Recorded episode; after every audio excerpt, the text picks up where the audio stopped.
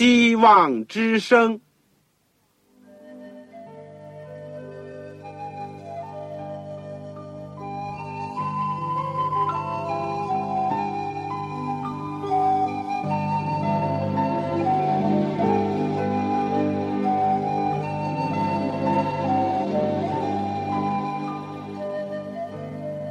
各位听众朋友，各位弟兄姐妹，欢迎您收听信徒培训这个节目。教会的兴旺，不单表现为人数众多，更要求教友的素质好。为了使教会真正达到人丁兴旺，有灵性健壮，希望之声特别为广大的信徒制作了信徒培训这个节目，满足主内同工同道的需要。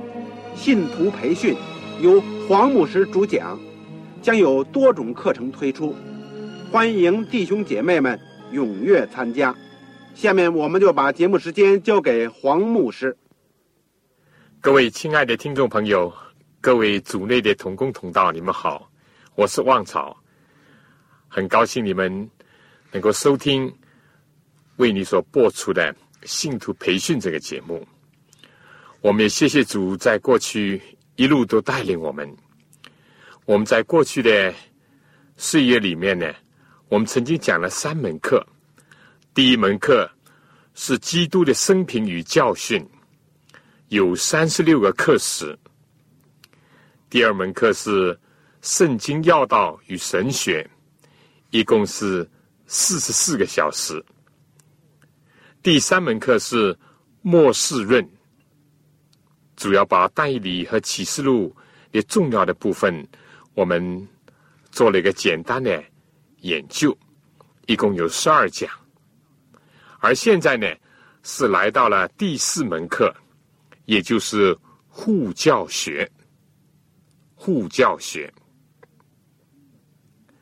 我们今天要讲的是第三讲，谈一个重要的问题：科学与宗教。进化论和创造论，这是我们讲的第一部分。我们的经文呢，是在罗马书第一章十六到二十三节。罗马书第一章十六到二十三节，各位如果手边有圣经的话，请你一起打开。我们要诵读这个经文。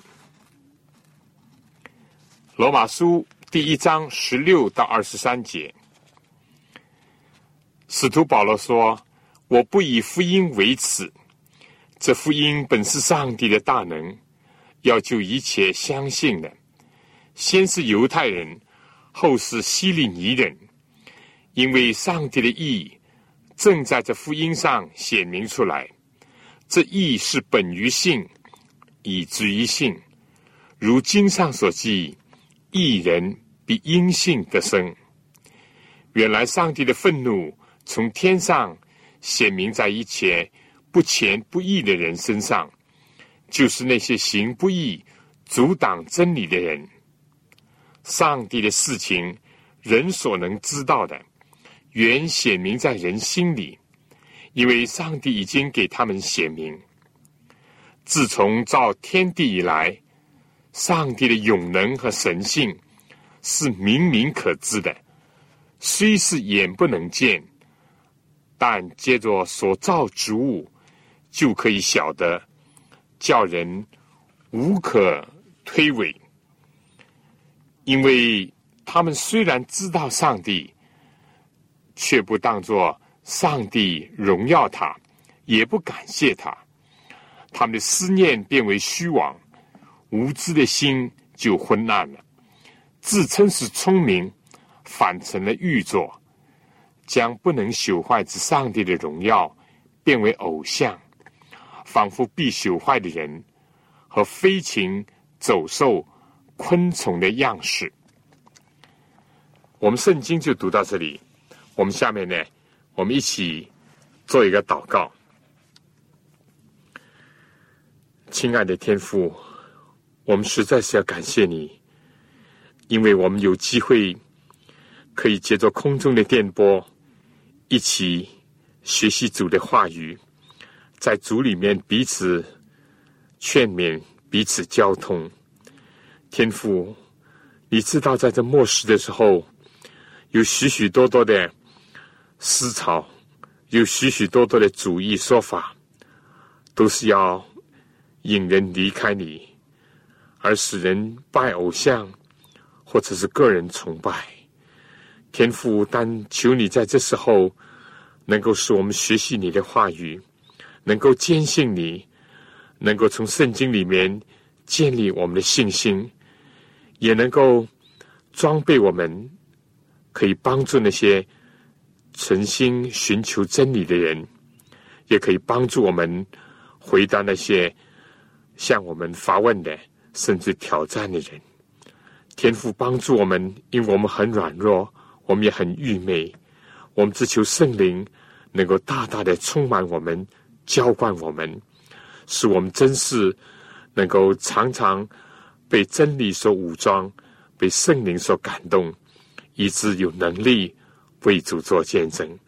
愿主祝福在收音机旁边所有的弟兄姐妹，所有的同工同道，让我们一起蒙福。求主垂听我们的祷告和祈求，是奉靠主耶稣基督的圣名。阿门。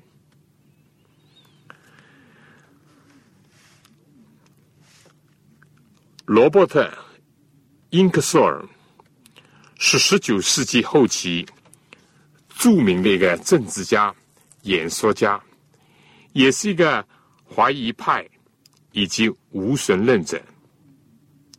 但他有个朋友呢，是当时一个大布道家，叫比彻。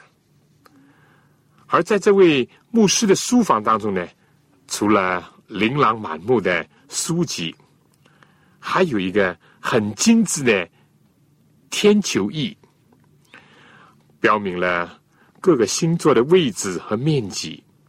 有一天，这个英索来访问他，看到了这个天体仪呢，就连连的称道，真是不忍得离开。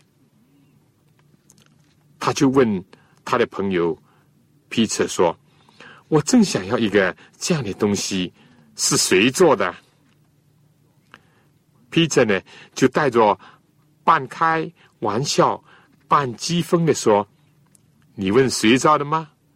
这个天球仪当然是没有人造的了，它是自然而有的。”可想呢，这个回答呢，正是中了英索的要害，因为他就是那么一个怀疑派。和无神论者，我们说宇宙万物和生命的起源这个问题呢，一直以来都引起人们的思考。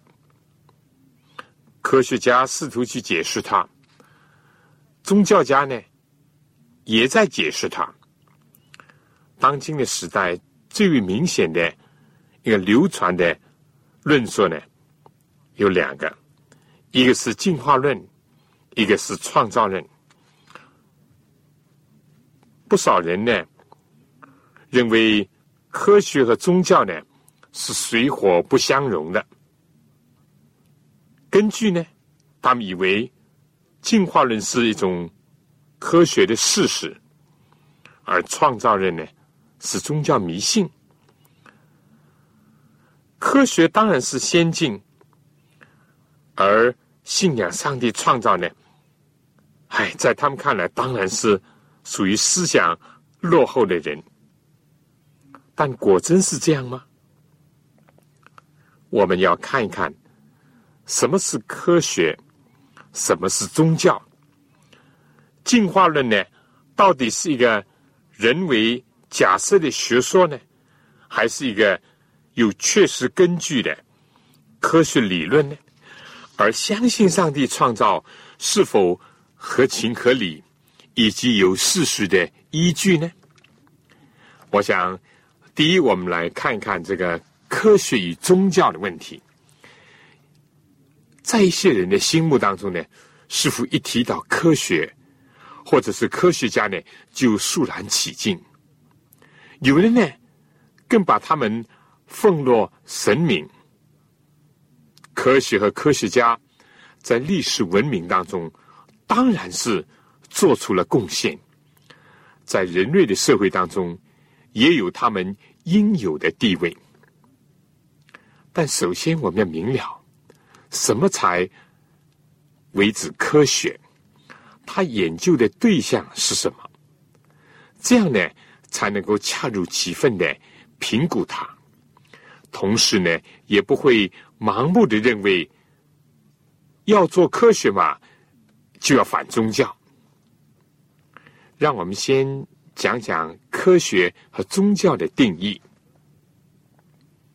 科学的定义呢，是观察、界定、描述，以及呢实验性的去考察和解说自然界的种种现象。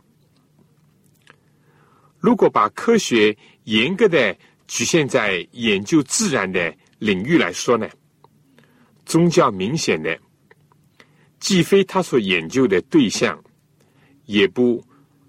列入他的范畴，因为宗教是表明一个人对一种超自然的力量，比如宇宙的创造者和管理者的一种信仰和崇敬。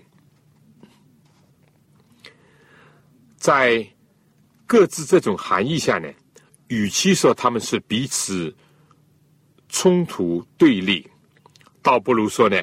各自研究的对象、讨论的问题呢是不同的，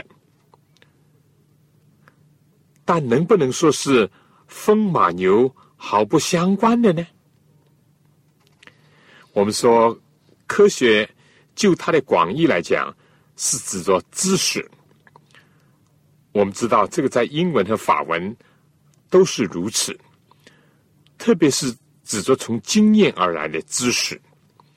科学有时呢，也不一定是局限于对自然界的研究，对任何现象的研究，或者说任何活动要经过研究，以及必须要有研究的方法呢，都可以算是科学。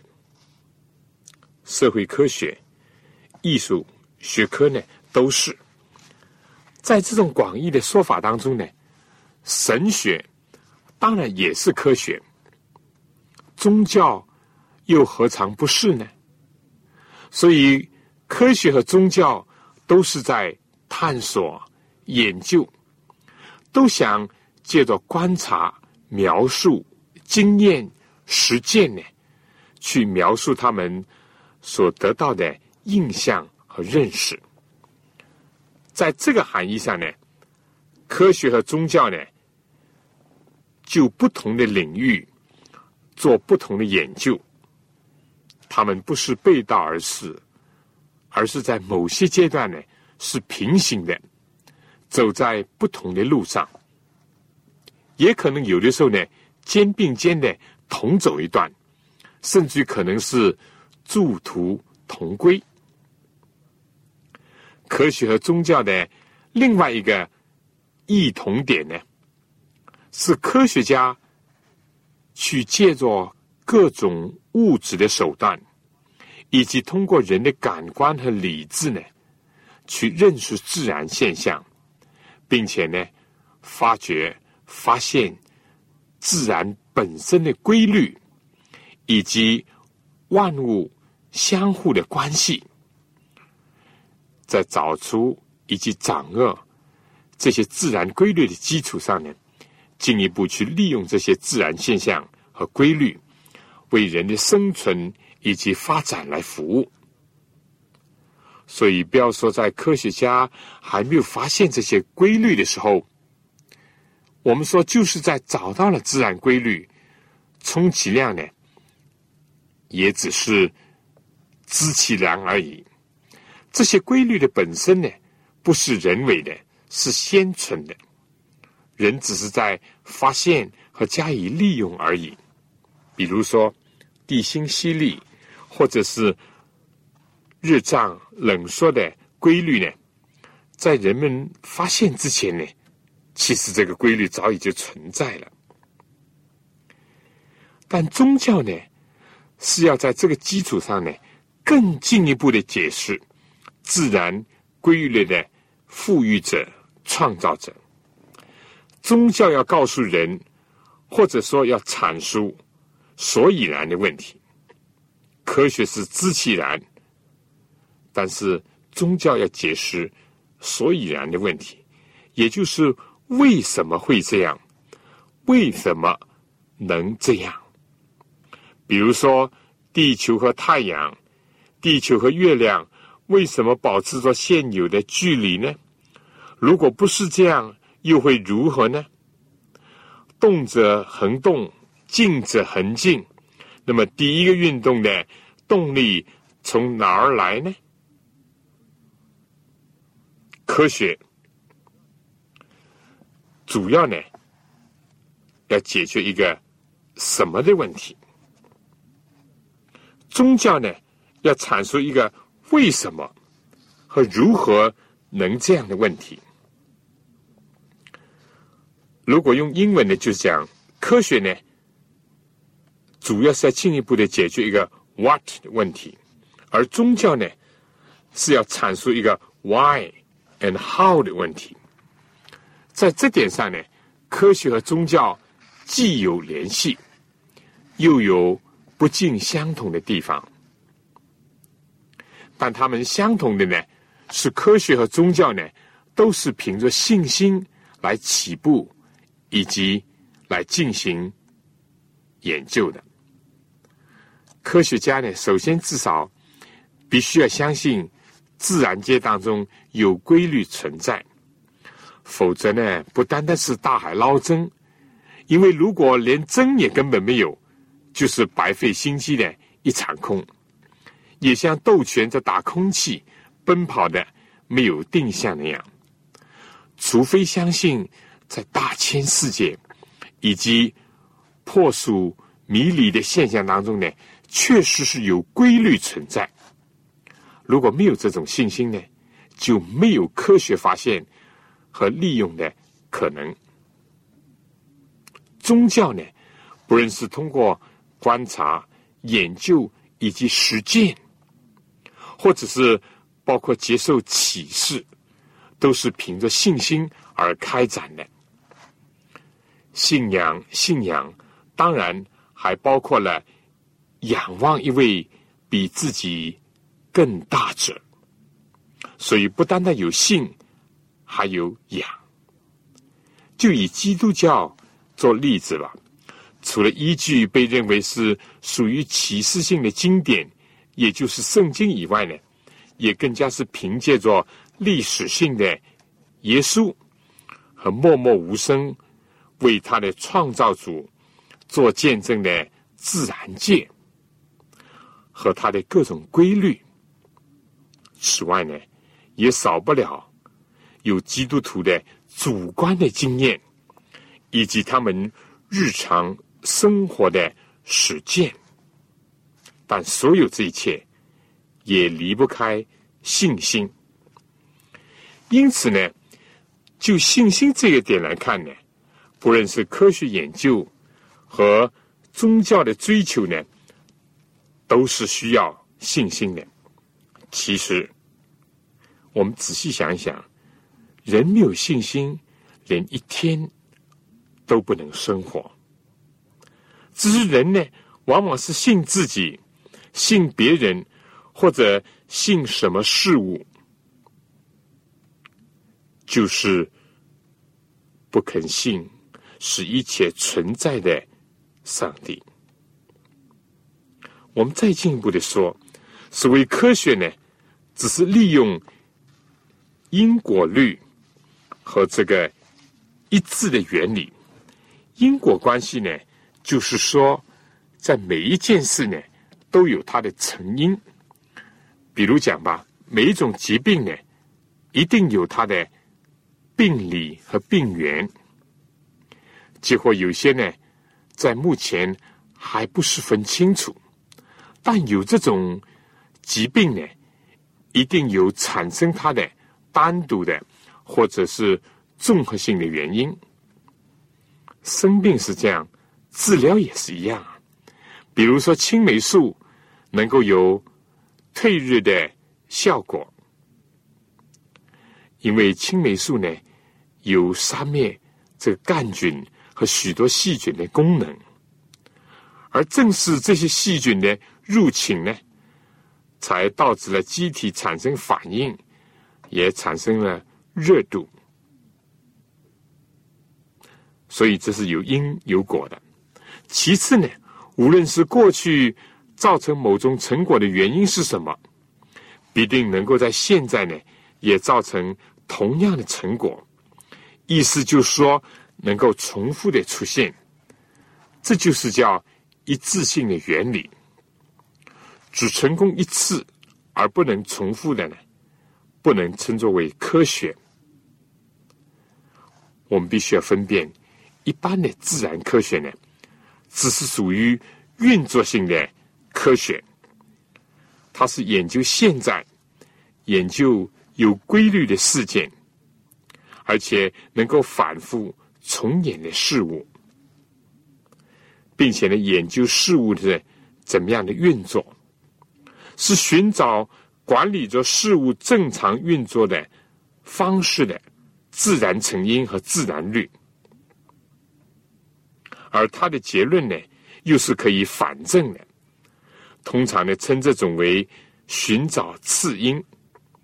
所有这些特色呢，就构成今天所讲的一般的自然科学的范围。它和宗教信仰，比如说圣经所讲的创造、救赎，也就是所谓起源科学呢，是完全不同的。起源科学呢？研究的是过去，研究单一的事件，不能反复也不能重演的事件。它是研究如何开始，而不是为了要寻找次因，而是要寻找主因。而且呢，这样的结论呢，又是不能反证的。这种对于科学探讨。主因次因的这个区分呢，正是近代科学的鼻祖培根、开普勒、牛顿所认识的。这是说，尽管对自然界的研究和对于宗教神学的研究呢，都是一种知识、学问和科学，但是呢，他们各自的领域和范围是不同的。所以，想用自然科学、物质领域的知识去解释宗教科学和灵性领域里面的事物呢，既不可能，更是错误的。就好像用这个查看细菌的显微镜去看天上遥远的星星那样。反过来呢，要用圣经去解释一切的自然科学呢，也同样是张冠李戴。弄巧成拙。那么讲来讲去，那么自然科学、宗教到底有没有关系呢？他们是对立矛盾的呢，还是和谐一致的呢？当我明白了自然科学和宗教信仰的异同点以后呢，就会有助于我们理解以及回答这个问题。但最后呢，还是会。来到了一个根本性的问题：有没有上帝？和信不信有一位创造者？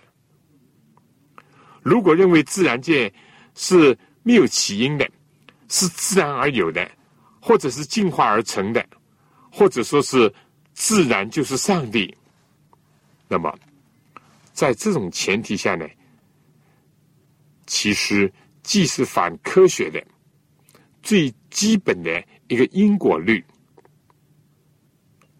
而且呢，其实他也已经成为一种信仰，只是呢不信上帝，而是信无神罢了。这样的人呢，是被认为科学和宗教是对立的，水火不相容的。但如果认为这个大千世界是第一因，也就是上帝所创造的一切规律，包括自然规律。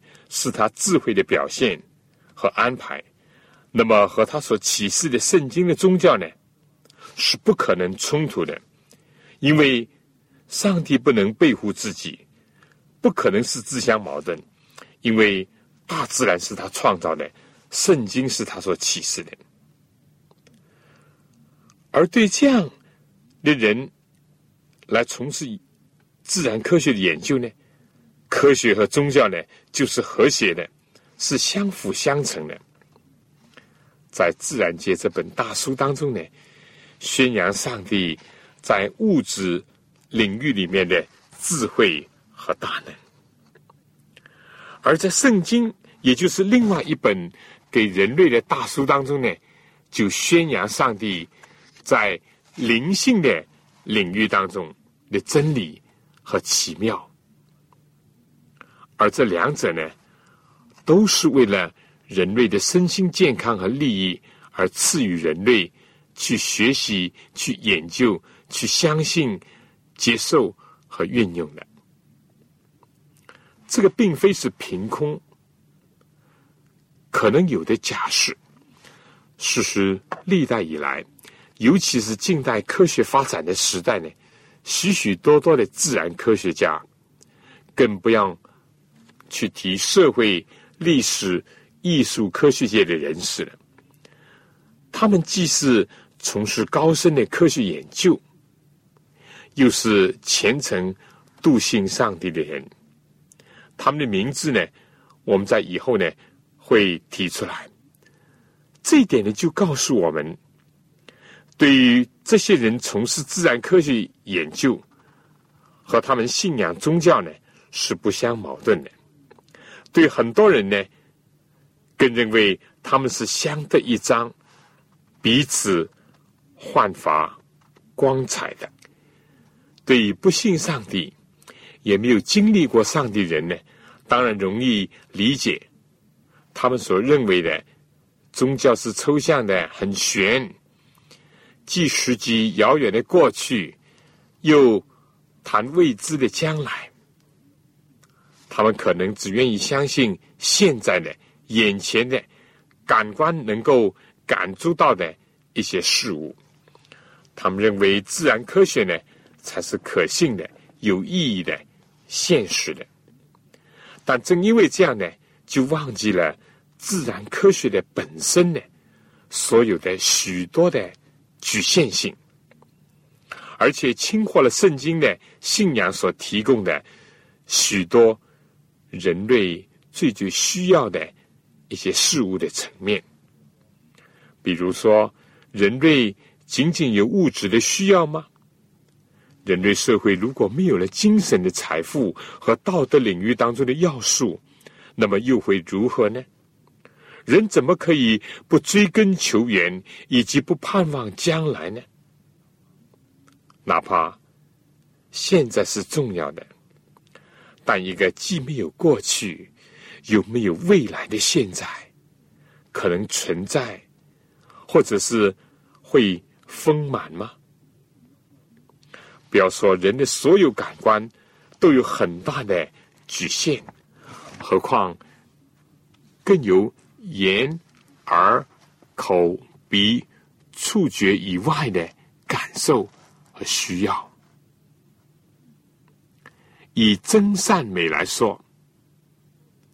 有多少是可以用科学实验来测试的，或者是来求证的呢？至于近代社会以及自然科学的发展呢，虽然越来越精深，但对于任何个人讲，我们人的知识面呢，反而是越来越狭窄了。不论对整个人类或者是个人来说，未知的。不知道的，比那些已知的、自己掌握的要多得多。正所谓“天外有天，楼外楼”啊！正如一位近代英国科学家 J.A. Thomson 所讲：“小的奥秘才去，大的奥秘又来。宇宙的神奇。”绝非科学所能尽知。这样看来呢，只有小的科学家呢才会自高狂傲，而大科学家呢却懂得谦卑和虚己。下面呢，在我们讲第二段进化论与创造论之先呢，请大家先听一首歌。你真伟大。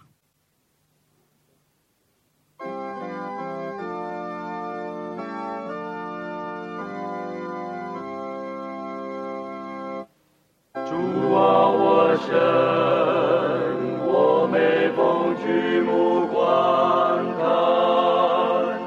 你手所造一切奇妙大工，看见星宿，又听到龙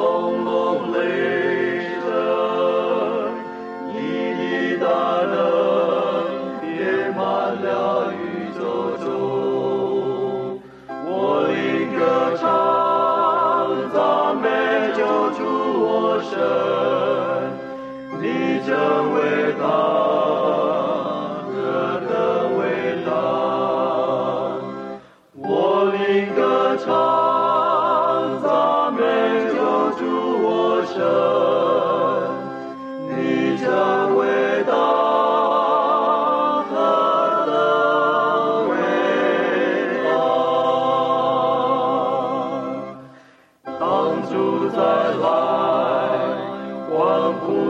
呼声响彻天空，何等喜乐！主接我回天家，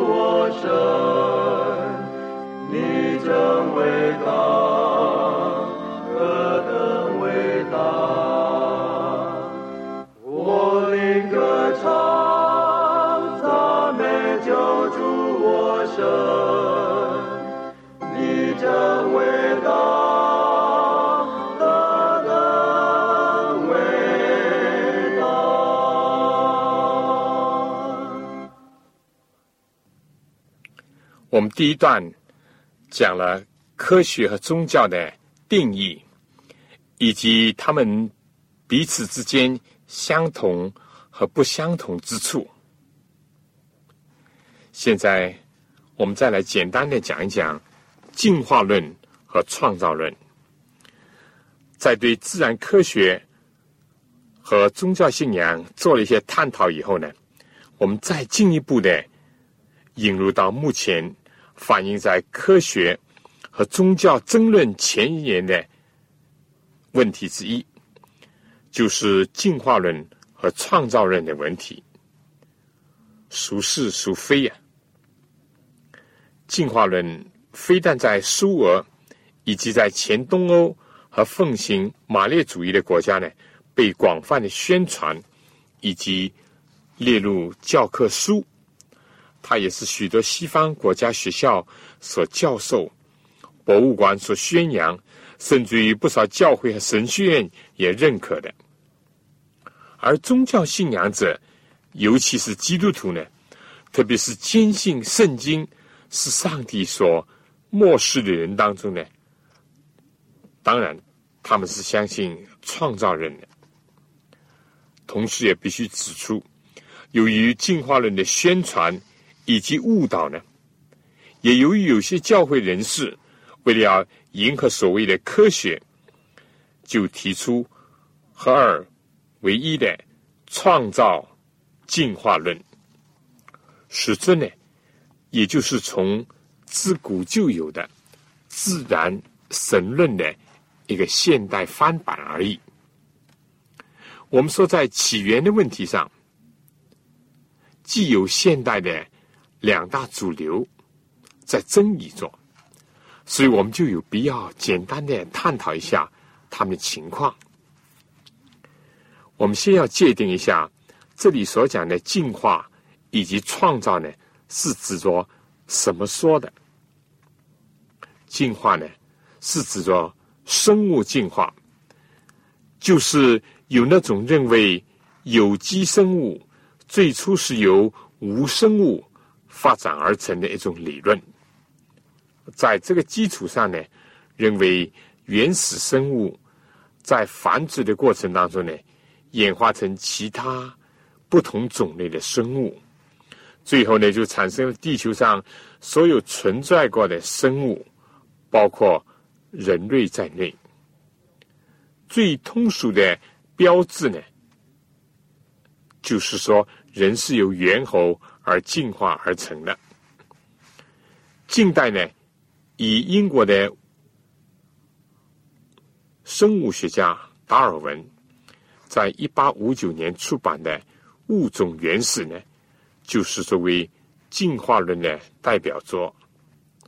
而这里讲的创造呢，就是认为有一位全能全知的上帝存在，他设计创造出宇宙以及地球上所有的基本种类的生物。人类世界的塑造呢，是记载在圣经旧约第一卷创世纪第一、第二章当中。按照我们关于科学与宗教当初所讲的，首先呢，不论是进化论或者是创造论，他们都不属于研究现在以及在目前可以重复出现的事物或者是规律，也并不是可以描述它如何运作，并且能够对这个结论来加以反证的一种。实际运作的科学，所有两者是属于研究过去一次的，不能重演的，也讲不清如何开始，而结论呢，也不能加以反证的那种起源科学的范畴。进一步呢，要看到进化论仅仅是一个理论学说，是没有经过。证实的一个假设，而绝非有事实依据的科学定律或者是真理，这一点呢，实在是有必要加以澄清和解释。因为不论对于有些奉行谎言说了一千遍也能够变为真理的这种说法的人也好，对于生活在言论。不自由地区、资讯不发达的国家，而他们呢，只能够接受宣传，有没有鉴别比较的可能的人来讲也好，我觉得都有必要要指出这一点。意思就是说，进化论只是一个未经证实的一个假设，而创造论呢，也同样。不能够重演过去的事情，只是依据理性的比较和推理，符合人类感情的需要，和凭借着对圣经当中创造主的信心，以及基督徒集体和个人重生再造的经历，来佐证、来接受的信仰，以及对起源的一种解说。我们知道，对创造人的压制和攻击呢，很多的。比如说，迷信、落后，甚至反动、反科学呢，不一而足。有人就是这样来看这个创造论的，但进化论呢，却戴上了科学啦、真理的王冠，坐在科学的殿堂的宝座上呢，已经有很多的时候。所以我看来。有必要要为他证明一下，看看他的究竟，特别是包括从进化论者的阵营当中的将士们的反应，以及议论当中呢，提出一些资料来，供人认真的参考。而他们呢，都是一些对这些问题有研究的人士。我想先提一提曾经担任美国著名的哈佛大学校长的以利奥博士说：“进化论是假设，绝对不是事实。”德国的 Freshman 教授呢，他写文章声称说，进化论全是想象的产物，进化论者空造学说而曲解事实。严重的不仅不是事实，没有事实，更是歪曲事实。甚至于法国一位无神论者卢英。在法国科学百科全书当中也说，进化论是虚构的东西，是无证据的，是含有诗意的、想当然之类的想象的结果，是动听，但是没有权威的解释。一位叫做波斯特的教授参观了世界闻名的大英博物馆的时候。要求当时一个很出名的化石专家以斯利奇博士，让他看一看达尔文进化学说的证据。想不到呢，他的答复是这样：在这个大博物馆里面，并没有一点点可以证明族类进化的东西。他不是根据观察得来的。也没有事实上的证据。我们说种类的变化呢，到处都有，今天还可以看得见。至于种间或者是族类的进化呢，他们的环境，意思指真实的一种环境呢，连一个也没有。在一九五九年，也就是达尔文的。物种原始出版一百周年的时候呢，加拿大的首都渥大华的英联邦生物控制学院院长汤姆森就应邀为特别版的这本书呢写个序言。他是这样写的：众所周知，生物学家彼此之间分歧极大。不但对进化的成因是这样，连对进化本身的过程也是这样。所以有这种分歧现象，是因为证据很弱，根本下不了什么肯定的结论。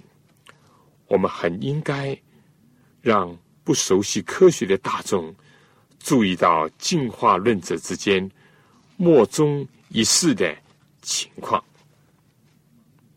《进化论者兼长颈鹿的景象》这本书的作者 Francis 希金，在一九八四年讲，达尔文主义呢，虽然在科学界广泛的受人接纳，成为生物学上综合诸说的一个大原则，但是经过了一百二十五年之后呢？现在正处于严重的困境。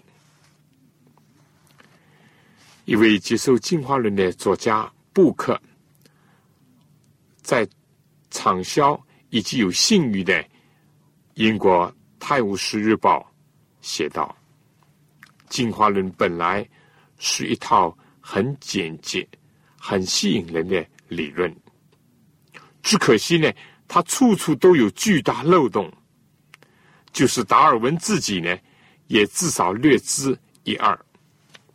他有评论说：“这真是天大的笑话！一本以解释物种起源出了名的书，其实什么也没有解释过。”达尔文死后一百年了，我们对于进化论过程究竟？如何发生？仍旧呢，连半句有证有据的话也说不出来，甚至一个似乎有理的概念也没有。近年来这个情况，引致各方面就整个问题展开了一连串很不寻常的论战。进化论者之间的局面呢，简直就是一场公开战。每一个派别都主张做某种新的修改。一九八一年六月二十五号的《新科学家周刊》六十评论道：有越来越多的科学家，甚至有越来越多的进化论者，都纷纷的辩称达尔文的进化论完全不是一种真正的科学理论。提出批评的人有许多。都是第一流的学者。关于生命的起源，一位天文学家罗伯特·贾斯特鲁博士说：“科学家苦于没有明确的答案，因为化学家从来都不能重复自然界当中以无生物创造生命的实验。科学家并不知道事情怎么样发生。”科学家并没有证据证明生命不是被创造出来的。那么，除了变异以及基因的事实无凭，那么在化石上又如何呢？我们现在是逐步的检讨到所谓进化论的。主要的一些支柱，两个已经倒了。那么在化石上又怎么样呢？美国芝加哥实地考察自然历史博物馆的馆报，在一九七九年一月十号，有位叫大卫劳伯的，他评论说，达尔文的理论一直被人与化石证据呢。相提并论，一般人呢也就假定化石是达尔文解释生物历史的一个主要的证据。可惜呢，这个看法不大正确。我们所拥有的属于进化过渡期的例证呢，比达尔文当日呢还要少，因为有些呢已经被踢出局。明显的不能成立了，有些甚至是假的呢。名声恶劣的皮尔当猿人呢，就是一个例子。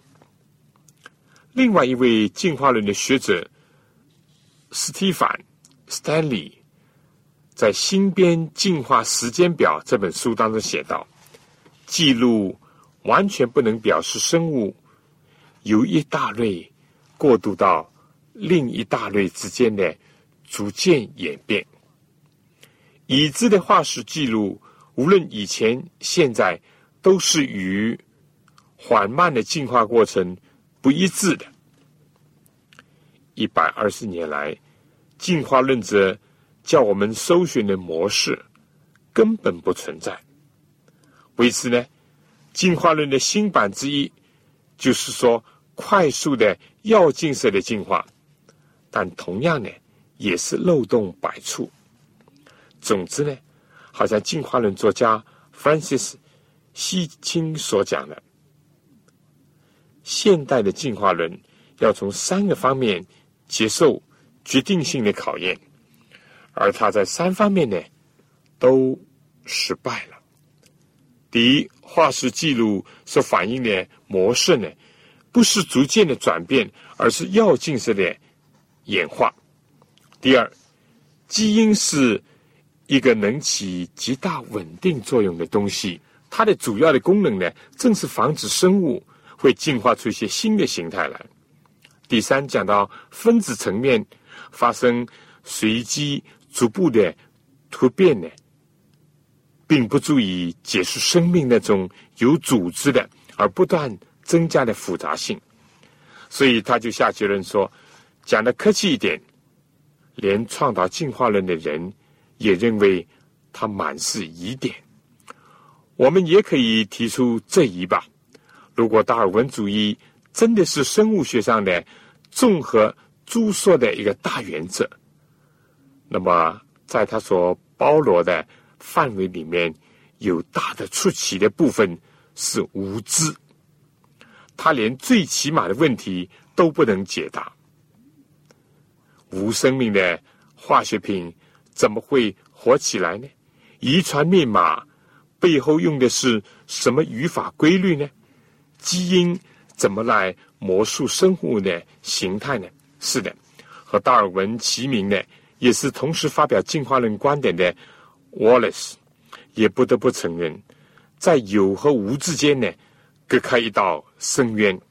有生命之物和无生命之物，人和较低级的动物之间也是如此。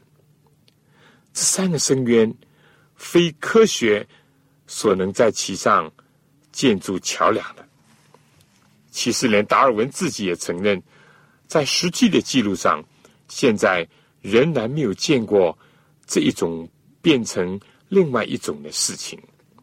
有人记述他在自己的学说当中用了三百六十多次的“假设”这个词，可惜今天呢，许多人反而把创造者以及事实证明为臆测的学说呢。当做科学事实，甚至于当做真理。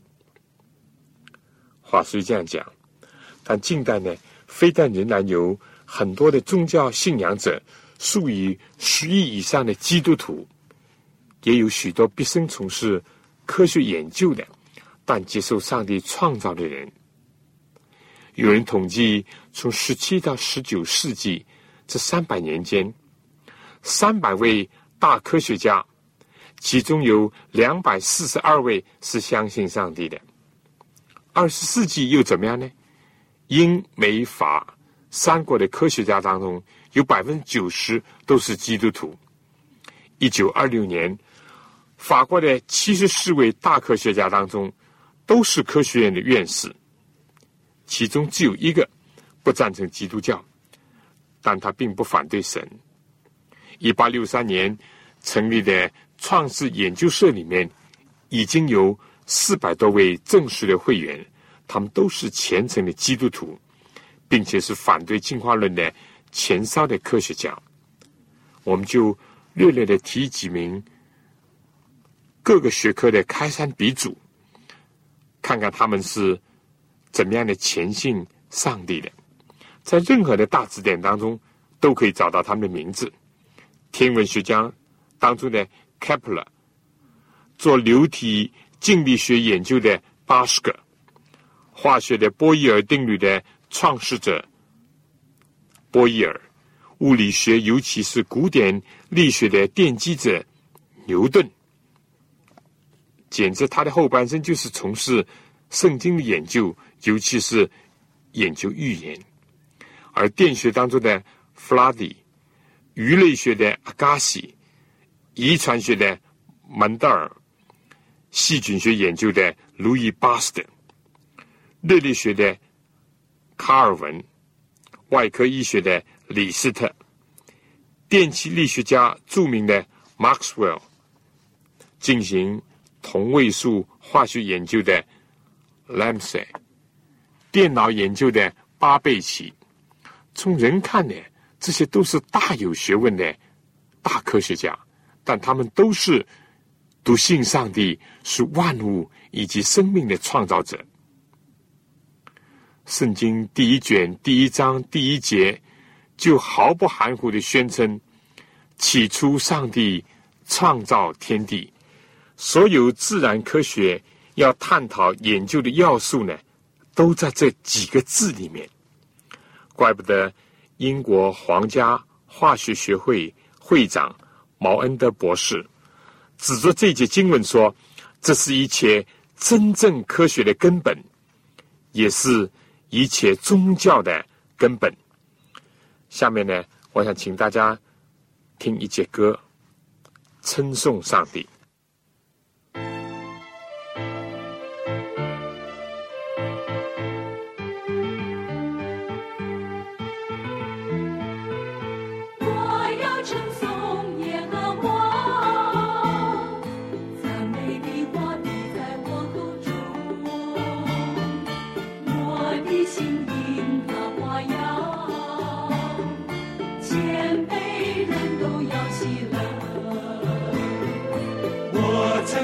有耶和华，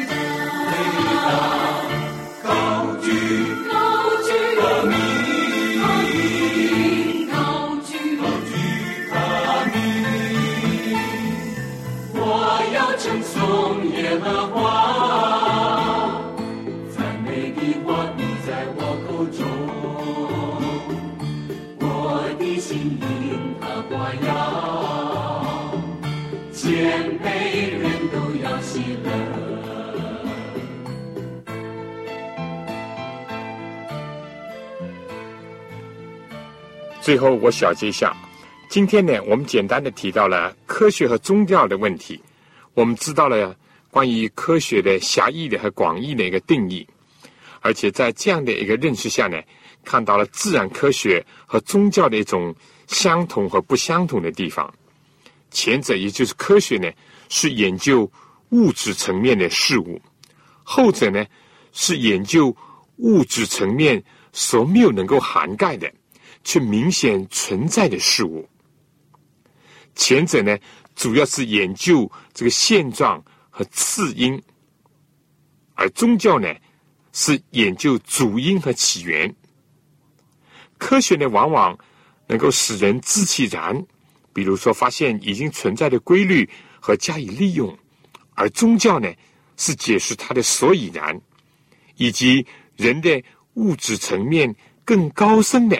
一种探求，但两者呢都需要信心来从事研究和实践，两者呢也都各有贡献。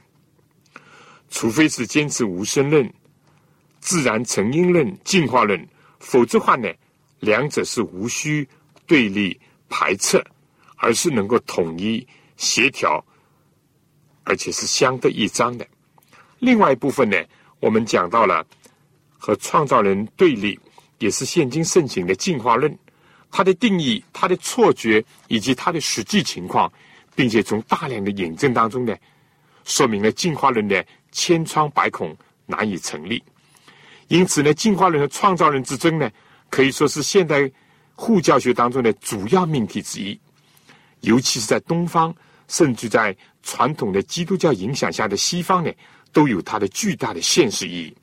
我们下一次呢，再继续研究进化模式和创造模式的类论，以及目前能够发现的一些事实，让我们来比较鉴别一下，看哪一个更加合人情，更加合真理。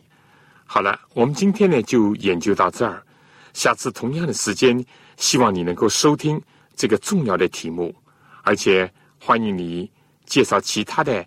朋友一起来学习，有什么问题，请你来信给我。来三一零号，三一零号，望潮收，望就是希望的望，潮水的潮。好了，我们就下次同样的时间再见。愿神赐福给您、您的全家和您的教会。